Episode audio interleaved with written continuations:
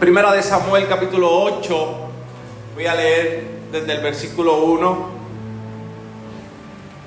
perdón, desde el versículo, sí, desde el versículo 1 hasta el 9, y he titulado el sermón de hoy, Queremos un rey, queremos un rey. Dice la palabra del Señor. Cuando Samuel envejeció, nombró a sus hijos como jueces de Israel. Joel y Abías, sus hijos mayores, establecieron su corte en Berseba, pero ellos no eran como su padre porque codiciaban el dinero, aceptaban sobornos y pervertían la justicia. Finalmente todos los ancianos de Israel se reunieron en Ramá para hablar del asunto con Samuel. Mira, Samuel, le dijeron, ya eres anciano y tus hijos no son como tú. Danos un rey para que nos juzgue así como lo tienen las demás naciones. Samuel se disgustó con esta petición y fue al Señor en busca de orientación. Haz todo lo que te digan, le respondió el Señor, porque me están rechazando a mí y no a ti. Ya no quieren que yo siga siendo su rey desde que los saqué de Egipto me han abandonado continuamente y han seguido a otros dioses y ahora te tratan a ti de la misma manera.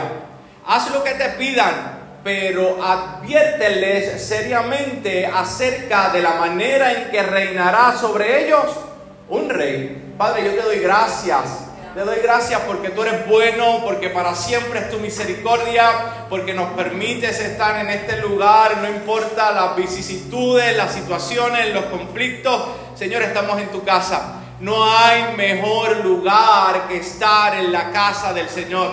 No hay mejor oasis para nuestras almas sedientas como este Dios.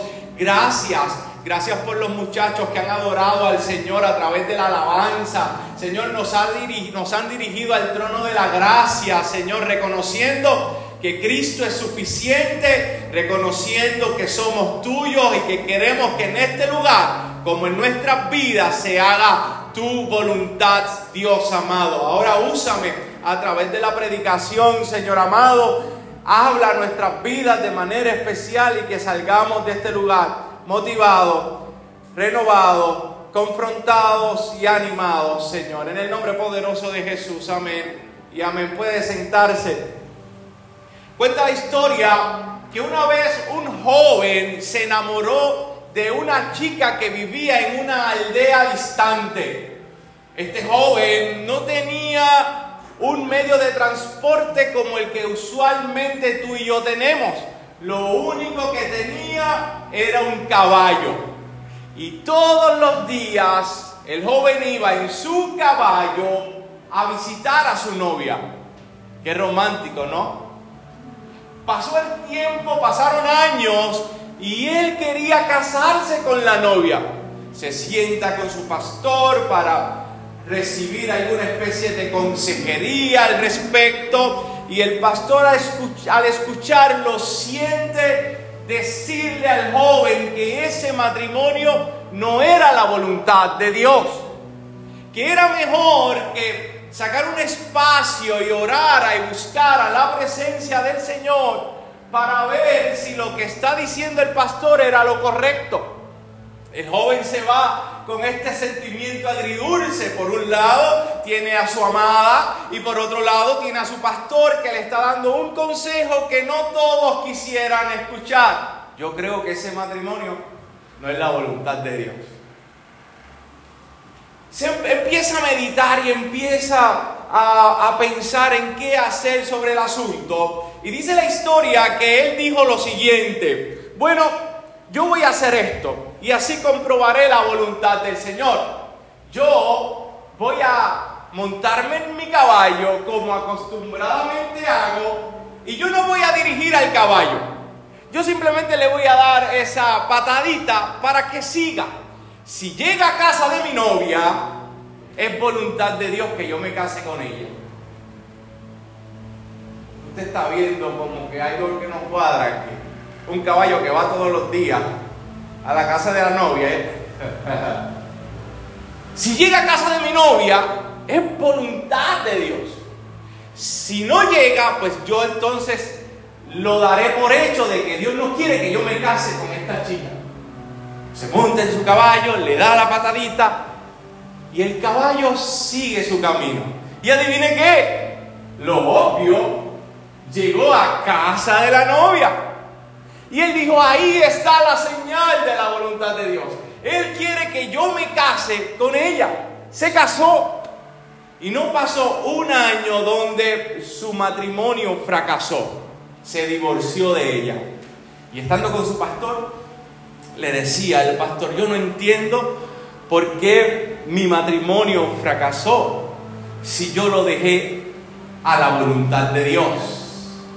Y el pastor lo mira con estos ojos pastorales de, eres un cabezón. No, muchacho, tú no dejaste tu noviazgo y tu matrimonio a la voluntad de Dios. Tú lo dejaste a la voluntad del caballo. Y es que, amado hermano, como creyentes, que procuramos caminar bajo la voluntad de Dios tenemos dos problemas en específico que tenemos que atacar hoy. Dos problemas en específico si queremos caminar en la voluntad de Dios. Número uno, el primer problema es que nosotros queremos caminar en la voluntad de Dios, pero muchas veces lo hacemos con falta de conocimiento. Y el segundo problema que tenemos es que tendemos a luchar, a cuestionar, a pelear precisamente con la voluntad de Dios. Así que permíteme adentrarme entonces en estos dos puntos que quiero clarificar hoy. Primero, queremos caminar en la voluntad de Dios, pero reconozcamos que muchas veces lo hacemos con falta de conocimiento. Y escucha bien esto, a Odalis y a mí nos gusta una playa en específico allá en Aguada, la playa Jobos. Y en una de estas escapadas que nos dimos ella y yo hacia la playa, yo me estaciono en contra del tránsito. Si usted lo hace, no lo haga. O sea, yo estoy, yo veo el, parking, ahí me voy a estacionar, pero como yo voy para la otra vía y para no virar después, me estacioné en lo que ellos dicen, y así dice el boleto, en contra del tránsito. Nosotros disfrutamos todo ese día. ¿Ah? Isabela de Aguada, Isabela, Isabela. Yo creía que vas a decir el nombre de la gente. Soto, para que Dios lo bendiga si escucha este podcast en algún momento. Estamos disfrutando de un día hermoso en la playa y cuando yo veo a la distancia ese famoso boleto rosado, que solamente indica una cosa, te acaban de dar un ticket. Reconozco que ahora yo te hablo con seguridad porque ahora yo tengo conocimiento de que yo no debo estacionarme en contra del tránsito. Pero en ese momento en específico yo estoy caminando hacia mi carro y digo, ¿por qué yo tengo un boleto en mi carro, en los wipers del carro? ¿Por qué? Cuando saco el boleto y lo leo, pues precisamente dice que estaba estacionado en contra del tránsito. Yo brinqué, yo patallé, yo me enojé, yo llamé a mi papá porque mi papá fue guardia de la policía.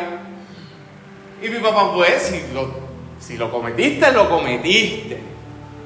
Fue un error de decisión por falta de conocimiento. ¿Y quién no ha cometido alguna vez un error precisamente porque le faltan datos? Porque nos falta información. Claro está, y tengo que hacer la salvedad, mi falta de conocimiento no fue excusa para que se me eximiera de las consecuencias de mi error. El hecho de que tú no sepas cosas no te eximen de las consecuencias de las decisiones que tomaste. ¿Estás conmigo aquí? Por otro lado, que mucho nos hemos librado de situaciones difíciles o incómodas porque precisamente tenemos conocimiento. Qué bueno cuando llegas al trabajo y te dicen, hey, le vamos a celebrar el cumpleaños a Eric. Hey, pero es sorpresa, no se lo digan. Esa información es valiosa porque si te dicen, hey, le vamos a celebrar el cumpleaños a Eric, Y no te dicen que sorpresa, podemos meter la pata por falta de información. Oye, qué bueno, Eric, te van a celebrar el cumpleaños el mediodía. ¿Qué? vio lo importante de tener conocimiento. Qué bueno es saber que a tu cónyuge no le gusta el arroz con salchicha.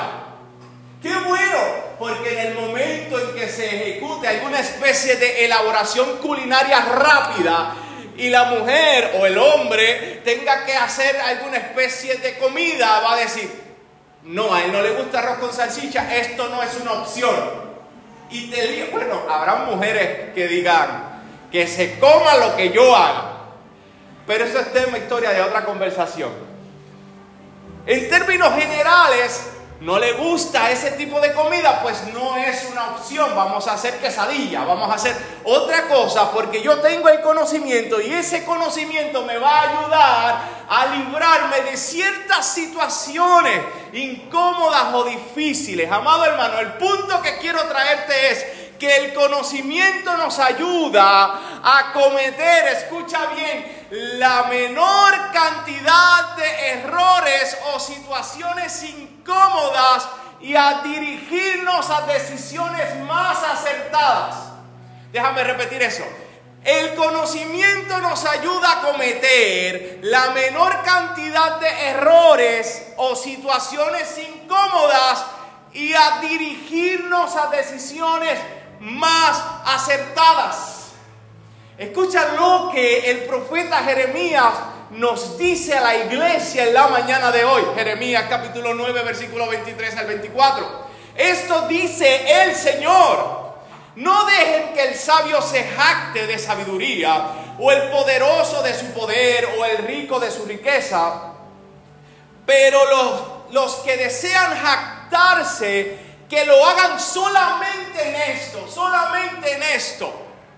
En conocerme, dice el Señor, en conocerme verdaderamente y entender que yo soy el Señor quien demuestra amor inagotable y trae justicia y rectitud a la tierra, que me deleito en estas cosas y el punto del profeta es el siguiente, yo el Señor he hablado.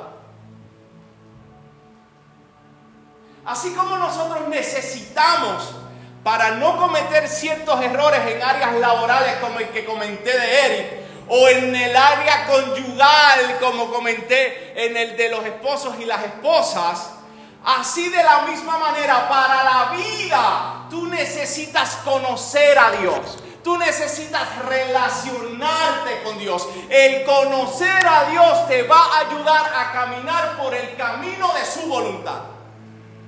Escucha el profeta Oseas. Cuando el pueblo precisamente se desvió de la voluntad de Dios. Escucha lo que dice el profeta. Oseas capítulo 6 versículos del 1 al 3. Vengan, vengan, volvámonos al Señor él nos despedazó, pero ahora nos sanará. Nos hirió, pero ahora vendará nuestras heridas.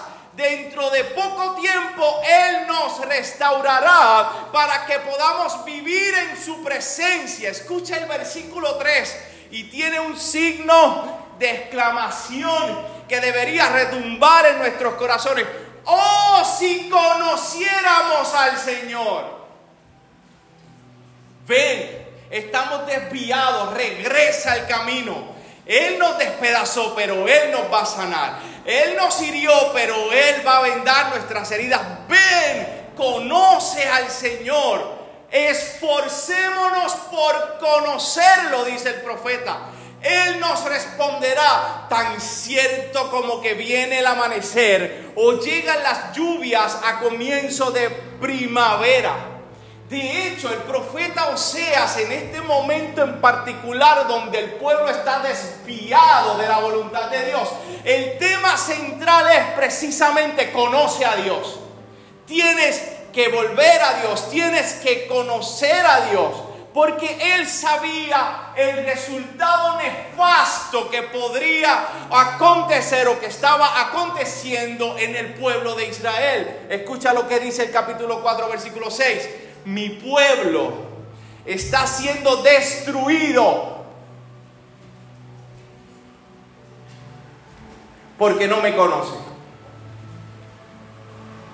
Mi pueblo está siendo destruido porque no me conoce. Amados hermanos, si hay algo de vital importancia en la vida de un creyente, es conocer a Dios. Y para eso Dios nos ha dado unos medios de gracia para establecer una relación viva y deleitable con Él. Para eso Él nos dio el maravilloso privilegio de orarle, el maravilloso privilegio de adorarle, el maravilloso privilegio de tener su voluntad escrita a través de las escrituras. Para eso Él nos dio el maravilloso privilegio de congregarnos. Para eso Él nos dio el maravilloso privilegio de poder hacer un altar familiar, de poder hacer un devocional en mi casa. Para eso Él nos dio el maravilloso privilegio de habitar en nosotros para que doquiera que nos paremos podamos buscar su presencia. La manera de caminar en la voluntad de Dios es precisamente relacionándonos con Él. Hay gente que dice, Dios, ¿qué quieres que yo haga? Hay gente que dice, Dios, ¿qué camino debo tomar?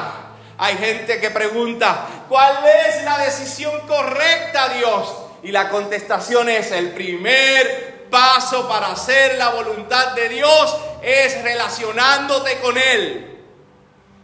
La iglesia, la vida del, creyente no es una vida religiosa, no es, no es una vida insensible, es una relación viva, es una relación profunda. Dios nos ha dado el privilegio de acercarnos a Él a través del maravilloso Evangelio de la Gracia, con nuestras imperfecciones con nuestro pecado, con nuestras luchas, aún así tenemos acceso a la gracia de Dios, al trono de Dios, para conocerle, para buscarle e intimar con Él en esa búsqueda.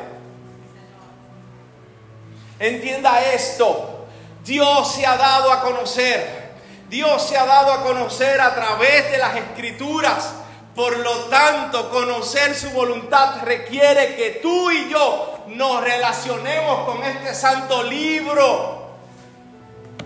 Y más en este tiempo, en este mes, que es precisamente el mes de la Biblia. Qué bonito sería que tomáramos en serio desde este mes a poder escudriñar las escrituras, poder conocer la revelación escrita de Dios, qué es lo que quiere para con mi vida, qué es lo que quiere como, como hijos que somos, qué es lo que ha hecho con nosotros, cuál es nuestra identidad a través de las santas y benditas escrituras. Escucha el salmista, el Salmo 48, el salmista dice, me complace hacer tu voluntad, Dios mío, pues tus enseñanzas están escritas en mi corazón. Me complace hacer tu voluntad, Dios mío, pues tus enseñanzas están escritas en mi corazón. Piensa en esto. El salmista se complace en hacer la voluntad de Dios. ¿Por qué? Bueno, ahí está la contestación. Porque las enseñanzas de Dios están escritas en su corazón. Por lo tanto, ¿cómo las enseñanzas de Dios están escritas en el corazón del salmista si no es a través de una interacción con la palabra de Dios? Hoy Dios quiere decirnos en esta primera parte del sermón, conóceme, búscame de la manera más intensa que lo puedas hacer. Hoy Dios nos dice, dejemos la hipocresía de decir que no tenemos tiempo. Porque la realidad es que queremos darle el tiempo que sobra a Dios porque interesantemente yo reflexiono en mi vida y al decir que no tengo tiempo, el Espíritu me redalgulle y me dice, pero tienes tiempo para hacer otras cosas que son irrelevantes para el reino, que son buenas, que pudieran traer cierto grado de placer, pero no es relevante para lo eterno. Y ahí usted ponga el ejemplo que tú quieras. Hoy Dios nos dice, ¿quieres hacer la voluntad mía? ¿Quieres tomar decisiones más certeras? Conóceme, búscame, profundiza en mi palabra, profundiza en la oración, profundiza en la adoración, cántame. Que tu relación conmigo no sea tan solo un domingo, sino que el domingo sea parte de toda esa relación diaria que tienes conmigo. Hoy mi oración en esta parte del sermón es la misma que Pablo hizo a la iglesia en Efesios, capítulo 1, versículo 17. Pablo decía, y le pido a Dios, el glorioso Padre de nuestro Señor Jesucristo, que les dé sabiduría espiritual y percepción para que crezcan en el conocimiento de Dios. Por otro lado, aceptemos el segundo punto que te traje al inicio. Tú y yo somos propensos a pelear o a cuestionar la voluntad de Dios. Y he aquí el texto que leyó José y el texto que yo leí. Primera de Samuel, capítulo 1, versículo del 8 en adelante. Perdón, capítulo 8, del 1 al, al 7. Discúlpame, ahí me equivoqué. Y estamos en un tiempo, en el capítulo 8, donde ya Samuel creció. Usted, si hizo la asignación, se dará cuenta que Samuel es el hijo de Ana Ana fue el personaje que utilizamos para predicar el domingo pasado. Y ya Samuel creció, tiene sus hijos, está viejo y él está sirviendo de juez a Israel. Ahora bien, hay una peculiaridad en este contexto y es que Samuel está viejo y los hijos de Samuel eran personas corruptas, amaban más las riquezas el dinero que el servicio a Dios. Y había miedo en el pueblo. Por lo tanto, ellos se acercan a Samuel y le piden a Samuel que les diera un rey.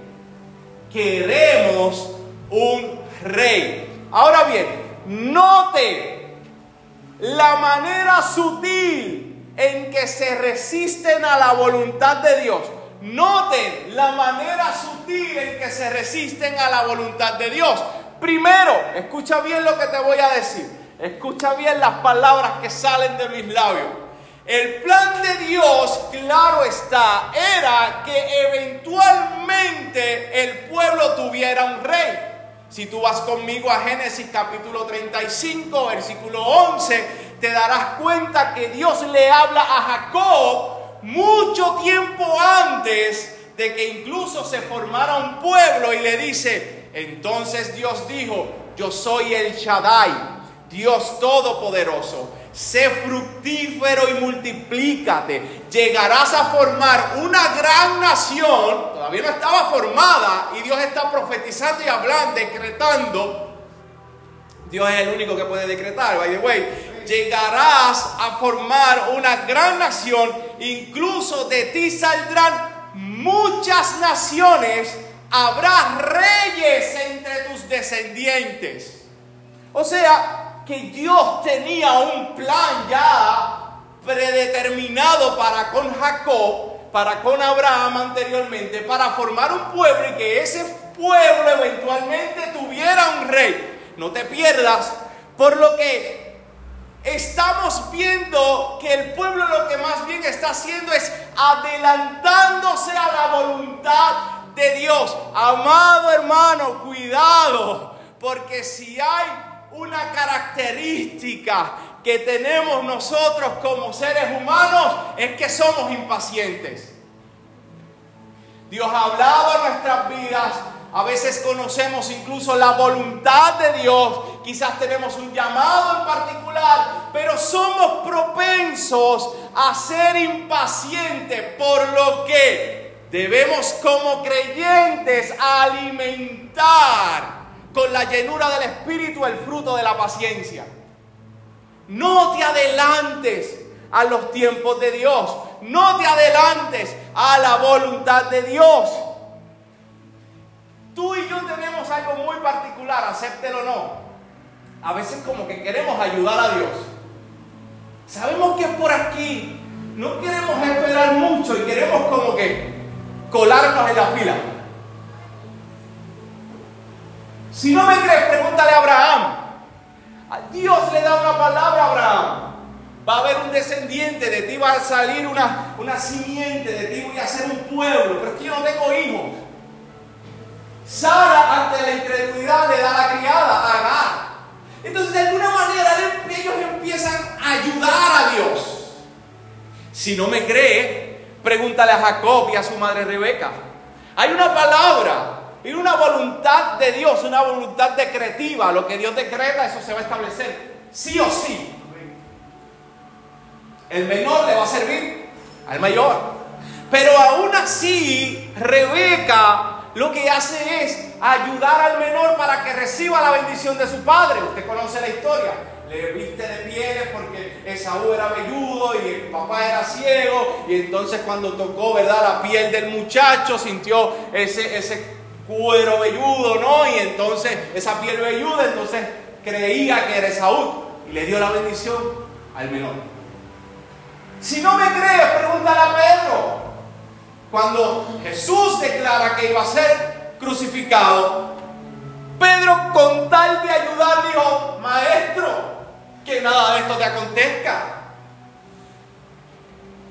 Porque tú y yo tenemos una tendencia natural en querer adelantarnos a los procesos de Dios, de querer adelantarnos a la voluntad de Dios. Y hoy yo creo que el Espíritu quiere decirnos, no nos adelantemos a los tiempos de Dios. Ciertamente cumplirá lo que tiene para con tu vida. Tú solo confía y espera.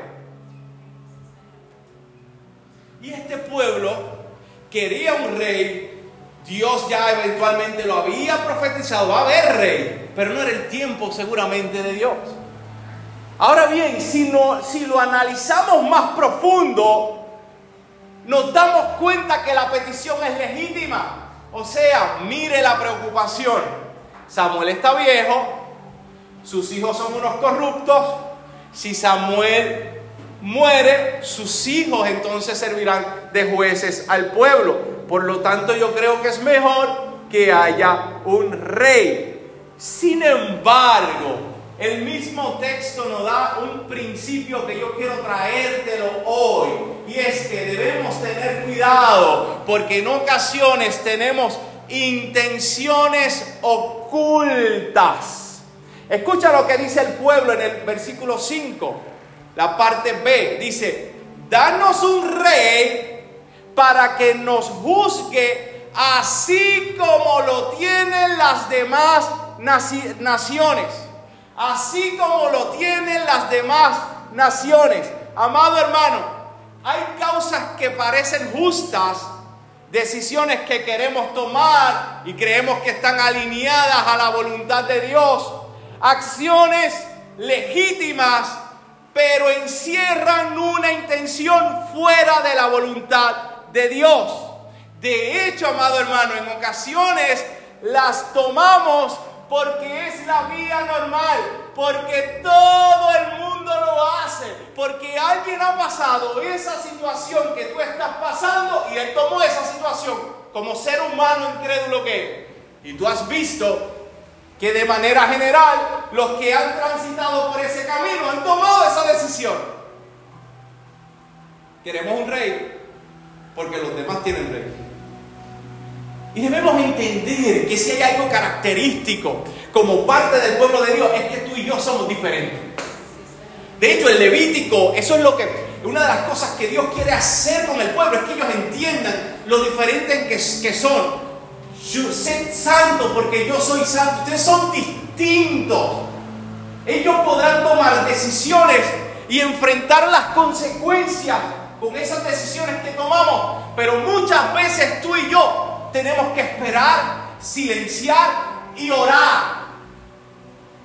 Porque no necesariamente es la decisión que ellos tomaron la misma que Dios quiere que tomemos para nuestro rumbo. ¿Me expliqué? Cuando la voluntad es la de todo el mundo, es como todo el mundo lo hace, y actuamos como ellos, pues estamos pidiendo un rey. Queremos un rey. Queremos un rey.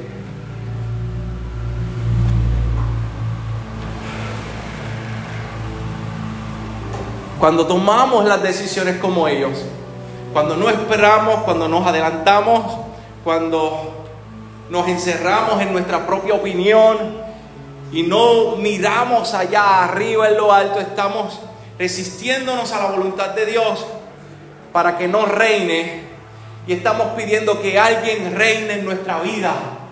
Estamos pidiendo consciente o inconscientemente queremos un rey. Y a veces colocamos en el trono de nuestro corazón nuestra estabilidad económica, nuestra voluntad, nuestros deseos, nuestros sueños, nuestro trabajo, nuestros estudios, nuestros hijos, nuestras esposas. Y ellos son los que dirigen nuestra voluntad. El hermanito con quien me reuní ayer me dijo algo que me voló la cabeza. Qué bueno que él me dice, tú sabes, como todo buen pentecostal, prepárate que esto te va a volar la cabeza. Y yo me puse un casco espiritual para recibir esa palabra que iba a salir de él. Tú eres esclavo de lo que conquista. Y si me está escuchando, by the way, yo espero que no me demande por derecho de autor. Porque me dijo, yo no lo he predicado todavía. Pero yo lo voy a traer en otra manera que él me explicó ya. Tú eres esclavo de lo que conquistas. Conquistaste éxito y no lo supiste manejar, puedes convertirte en esclavo de ese éxito. Y es el éxito lo que te va a mover, lo que te va a dirigir. Conquistaste algún ámbito empresarial, algún nuevo puesto, algún eh, nuevo cargo laboral, y no lo sabes manejar bajo la voluntad de Dios. Eso es tu rey y puedes dirigir tu voluntad. ¿Quieres hijos? Es legítimo tener hijos Esa, hermosura de Valentina. Envidiable por demás. Mira, hoy está como la May, Rosita. Pero si no sabemos canalizar ese, ese éxito, ese, esa conquista, podemos ser esclavos de, de Valentina o de nuestros hijos. ¿Lo vio? Porque nos vamos a obsesionar con eso. Porque vamos a inconscientemente gritar a las cuatro esquinas, ese es mi rey. Y hoy yo vengo a decirte que tu rey no es ni siquiera tu estabilidad económica, no es tu voluntad, no son tus deseos, no son tus sueños, no es tu empresa, no es tu trabajo, no son tus estudios, no son tus hijos, no son tu esposa. Tu rey se llama Cristo y Él pagó un precio muy caro para que tú te dejaras llevar por Él. Alguien tiene que darle un aplauso al Señor.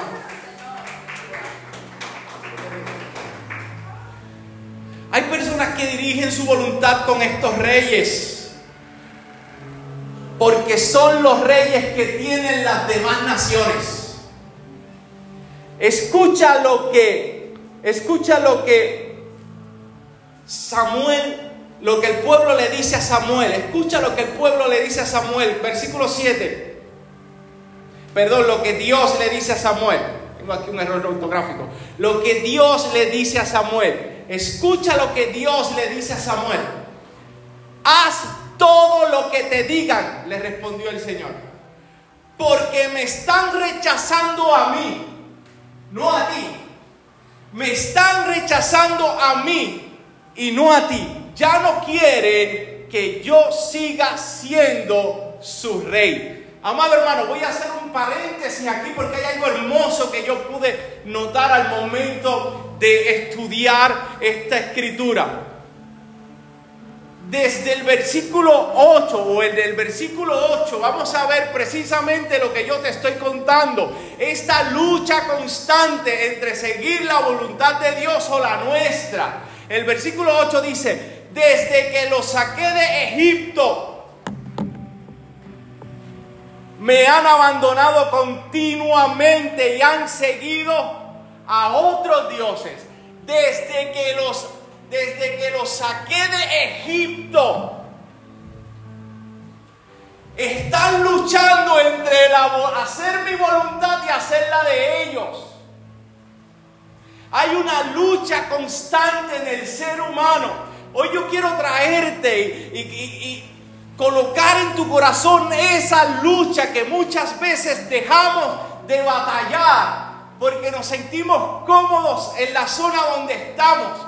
Y tú y yo somos personas que batallamos entre hacer la voluntad de Él o la nuestra.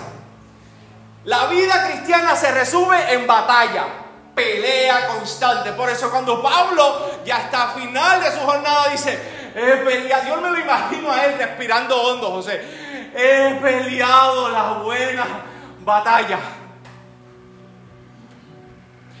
Por fin estoy próximo a ganar toda esta batalla que comencé desde el momento que acepté al Señor. Y desde el momento en que tú y yo fuimos sacados de Egipto, estamos precisamente batallando.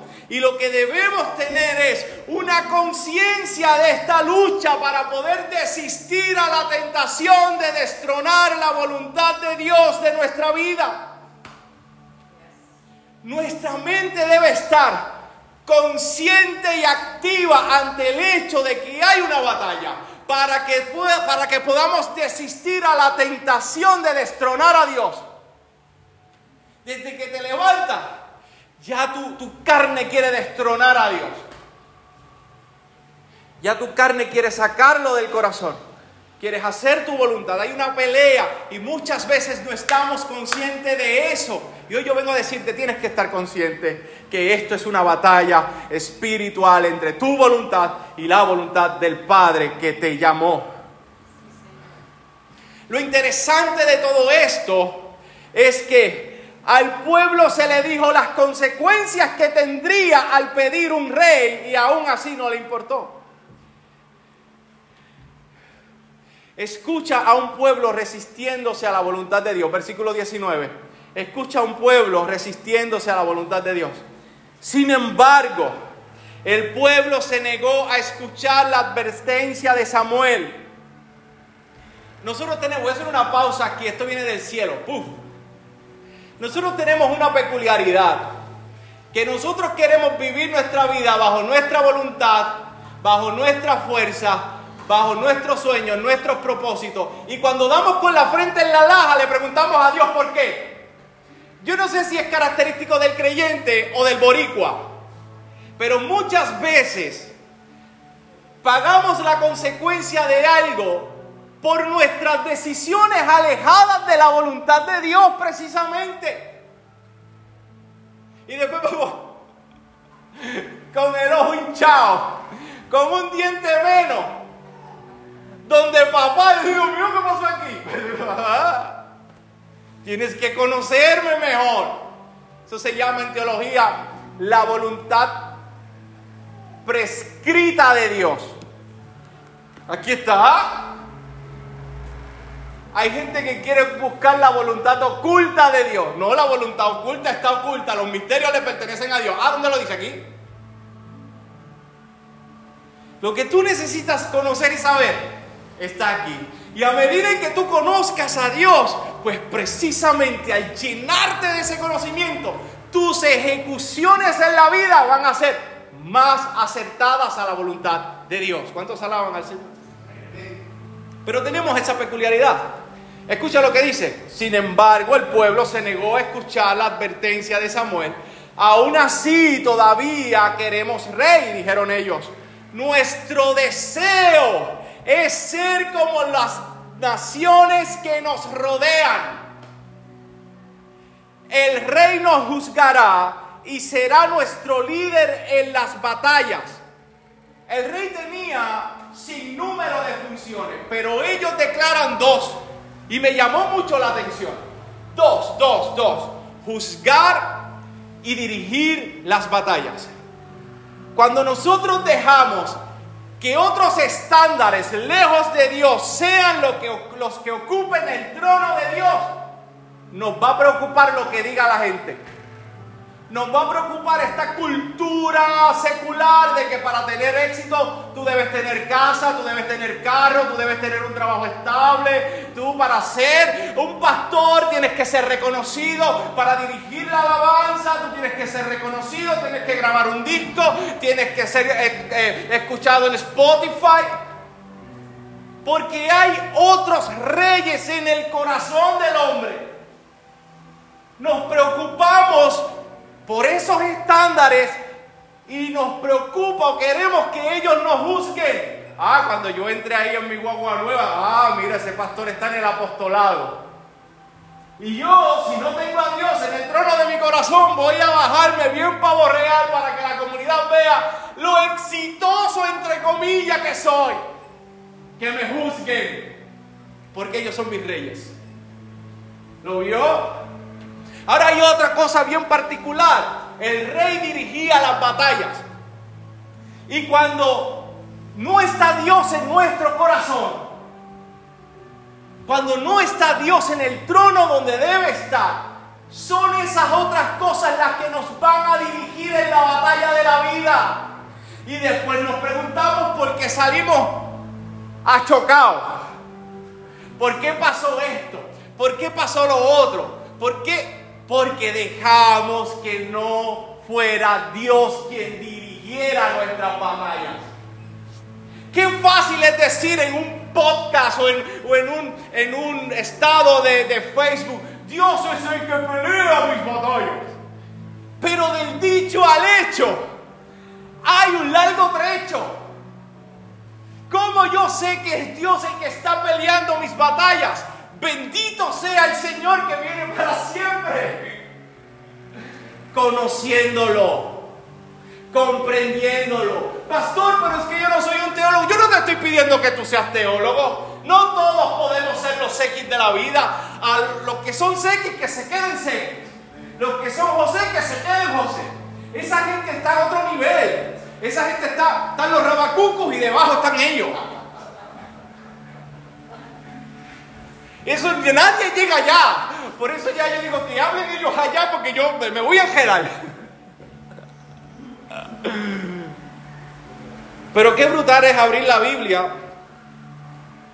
y leer los salmos y ver cómo Dios dirige un corazón atribulado a la presencia de Dios. Qué brutal es leer proverbios y ver cómo hay dichos que nos pueden ayudar a tener principios de vida en este tiempo. Qué brutal es ir a las cartas de Pablo y conocer nuestra identidad como iglesia. Qué brutal es ir a los evangelios y ver a un Jesús que se acerca a los pecadores. Cuando yo en ocasiones me siento tan pecador y yo digo, Dios, de verdad tú te acercas a gente como yo y verlo, lo que Él nos dejó observarlo, saborearlo, deleitarnos, para que a la medida en que nos acerquemos a esto, a la Biblia, podamos tomar las decisiones que Dios quiere que hagamos.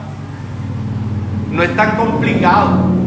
De hecho, te digo más, no se trata de vivir obsesionados en cuál es la voluntad de Dios, no se trata de eso.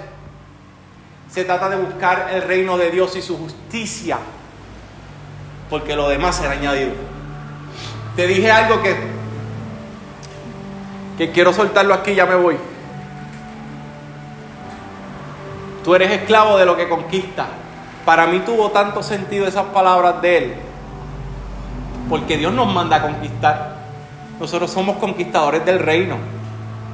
Buscad el reino de Dios y su justicia. Que nos esclavice sea esa búsqueda de Dios. Que no seamos esclavos de otra cosa que no sea Dios.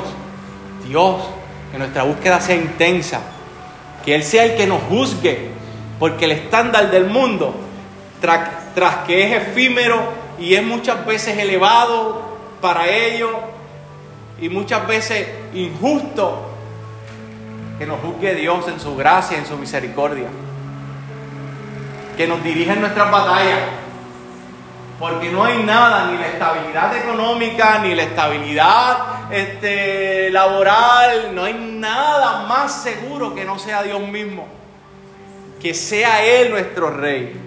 Amado, si, si gritamos algo en esta mañana, no es queremos un rey.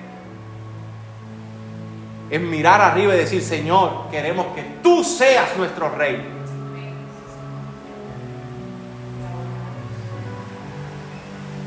Termino aquí, ahora sí. Eso es lo que dice el cierre. Cierre, termino aquí. Este evento que yo te acabo de predicar no tomó por sorpresa a Dios. No lo tomó por sorpresa. De hecho, en Deuteronomio capítulo 17, versículo 14, Deuteronomio es mucho tiempo antes, todavía se está formando, todavía ni siquiera son o tienen la tierra que Dios le había prometido. Y Dios habla y dice, estás por entrar a la tierra que el Señor tu Dios te da cuando tomes posesión de ella y te establezcas allí, tal vez se te ocurra pensar. A mí me da risa porque esto lo está diciendo Dios antes, mucho antes. Y él dice, tal vez se te ocurra pensar, deberíamos tener un rey que nos gobierne, tal y como tienen las naciones que nos rodean. Ah, a Dios no le toma nada por sorpresa. Ya Dios sabía. Ya Dios conocía la intención y el corazón de ellos, como sabe y conoce el corazón de nosotros. Ahora existe algo dentro de la vida que algunos eruditos lo llaman la voluntad permisiva de Dios. ¿Qué quiere decir esto? Que Dios en su voluntad permite que tú tomes tus decisiones.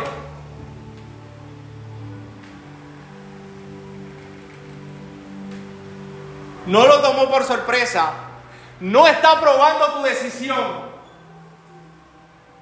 No está probando tu decisión. ¿Qué le dijo a Samuel? Escúchalo, haz lo que dice. No te están desechando a ti, me están desechando a mí. ¿Tú crees que a Dios pretendía que lo rechazaran? No, todo lo contrario. Pero aún así lo permitió. La pregunta de los 64 mil chavitos es: ¿por qué ocurre esto? ¿Por qué ocurre esto? Déjame darte dos opciones para que medites, para que lo reflexiones y ya me voy. Número uno, yo he pensado que Dios permite que muchas veces nosotros de cabezones tomemos ciertas decisiones o acciones fuera de su voluntad para que cuando nos demos con la frente en la laja, regresemos a Él. Ese sería lo más glorioso que pudiera ocurrir en la vida de alguien lo más glorioso que pudiera, bueno, lo más, más glorioso que pudiera ocurrir en la vida de alguien es procurar vivir bajo la voluntad de Dios. Eso es lo más, más glorioso.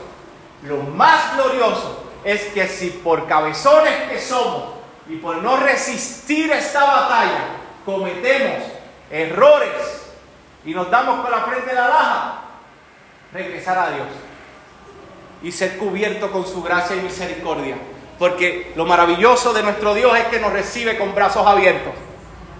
Pero ojo, tengamos cuidado aquí. Porque se me ocurre una segunda razón. A veces Dios permite y deja que personas tomen sus propias decisiones como castigo por la insensatez de ellos. Amado, escucha bien lo que te voy a decir. Utilizo las palabras de Sugel. No hay mayor castigo para un ser humano como el que Dios le deje hacer lo que le dé la gana.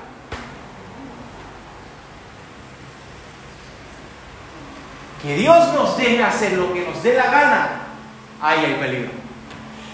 Que nuestra imperfección tomemos ciertas decisiones bajo nuestro propio entendimiento, alejado de la voluntad de Dios, y el cantazo nos acerca, gloria a Dios por eso. Pero si tú ves que te comiste el fruto prohibido y no pasó nada, y fuiste al árbol y lo comiste otra vez y no pasó nada y fuiste al árbol y no pasó nada y esperaste la temporada de nuevos frutos y sigues comiendo y sigues comiendo del fruto prohibido y no pasa nada. Es el peor castigo que pueda tener un ser humano. Que Dios te deje a rienda suelta haciendo tu propia voluntad. Mi consejo es que tú hagas lo más más. Vive bajo la voluntad de Dios. Conócelo. Conócelo a Él. Búscalo a través de la oración. Congrégate. Usted no sabe lo importante que es la congregación, la comunión entre hermanos. Lea las escrituras. Haga un devocional con sus hijos, con su esposa. Haga un altar familiar. Busque a Dios todos los días. Porque a la medida que lo haces te estás alineando a la voluntad de Dios. Y cuando venga el problema y la situación, te aseguro que has de tomar la decisión más acertada a la voluntad de Dios.